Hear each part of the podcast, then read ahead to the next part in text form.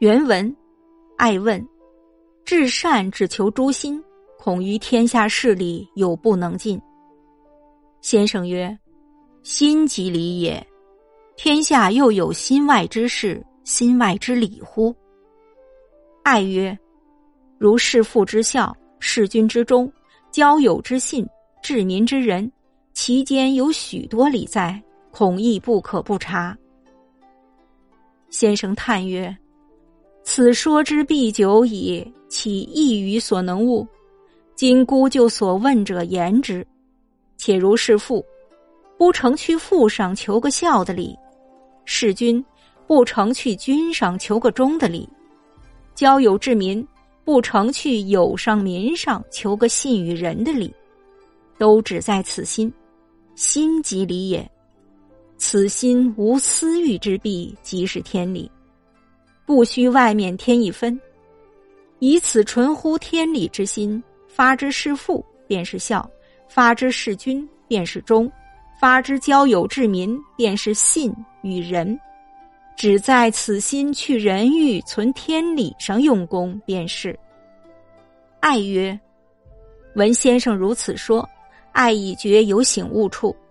但就说缠于胸中，尚有未脱然者，如弑父一事，其间温庆定省之类，有许多节目，不知亦须讲求否？先生曰：如何不讲求？只是有个头脑，只是就此心去人欲存天理上讲求，就如求冬温，也只是要尽此心之孝，恐怕有一毫人欲奸杂。讲求夏庆，也只是要尽此心之孝，恐怕有一毫人欲见杂。只是讲求得此心，此心若无人欲，纯是天理，是个成于孝亲的心。冬时自然思量父母的寒，便自要求个温的道理；夏时自然思量父母的热，便自要求个清的道理。这都是那成孝的心发出来的条件。却是须有这成效的心，然后有这条件发出来。辟之树木，这成效的心便是根，许多条件便枝叶。须先有根，然后有枝叶，不是先寻了枝叶，然后去种根。礼记言：“孝子之有深爱者，必有和气；有和气者，必有欲于色；有于色者。”必有婉容，须是有个深爱作根，便自然如此。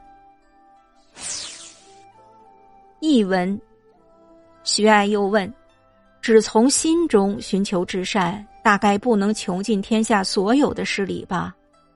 先生说道：“心就是天理啊，天下难道还有心外之事、心外之理吗？”徐爱说。就像服侍父母的孝心，辅佐君主的忠心，结交朋友的诚心，治理百姓的人心，这中间有许多道理存在，恐怕也不能不去考察呀。先生感叹说：“这种观点被世人蒙蔽已经很久了，又怎么可能是一两句话就能说得明白的呢？现在仅就你的问题来谈一谈。”比如服侍父母，不是从父母那里求得孝的道理；弑君，不是从君主那里求得忠的道理；交友治理百姓，不是从朋友和百姓那里求得信和仁的道理。孝、忠、信、仁各自在心中，心就是天理。没有被私欲迷惑的心，就是天理。不用到心外强加一点一滴，用这颗最热的心表现在服侍父母上就是孝，表现在辅佐君主上就是忠，表现在交友和治理百姓上就是信和仁。只要在自己的心中下功夫，摒弃私欲，存天理就行了。徐爱说。听了先生这番话，我觉得获益匪浅，但就说依然萦绕心中，还不能完全摆脱。例如弑父，那些嘘寒问暖、早晚请安的细节，不也需要讲求吗？先生说：“怎能不讲求？但要分清主次，在自己心中去私欲、存天理的前提下去讲求。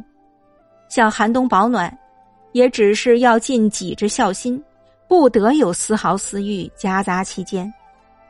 寒夏避暑。”也只是要尽己之孝心，不得有丝毫私欲夹杂其间，唯求己心。如果己心没有私欲，天理至纯，是颗诚恳孝敬父母的心，冬天自然会想到为父母防寒，会主动去掌握保暖的技巧；夏天自然会想到为父母消暑，会主动去掌握消暑的技巧。防寒消暑。正是孝心的表现，但这颗孝心必是至诚至敬的。拿一棵树来说，树根就是那颗诚恳孝敬的心，枝叶就是尽孝的许多细节。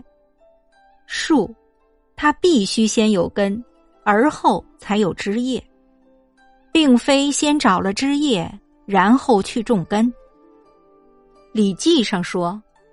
深爱父母的孝子，对待父母一定会很和气，有和气的态度，必定有愉快的气色，必须有深爱之心作为根本，就自然会这样了。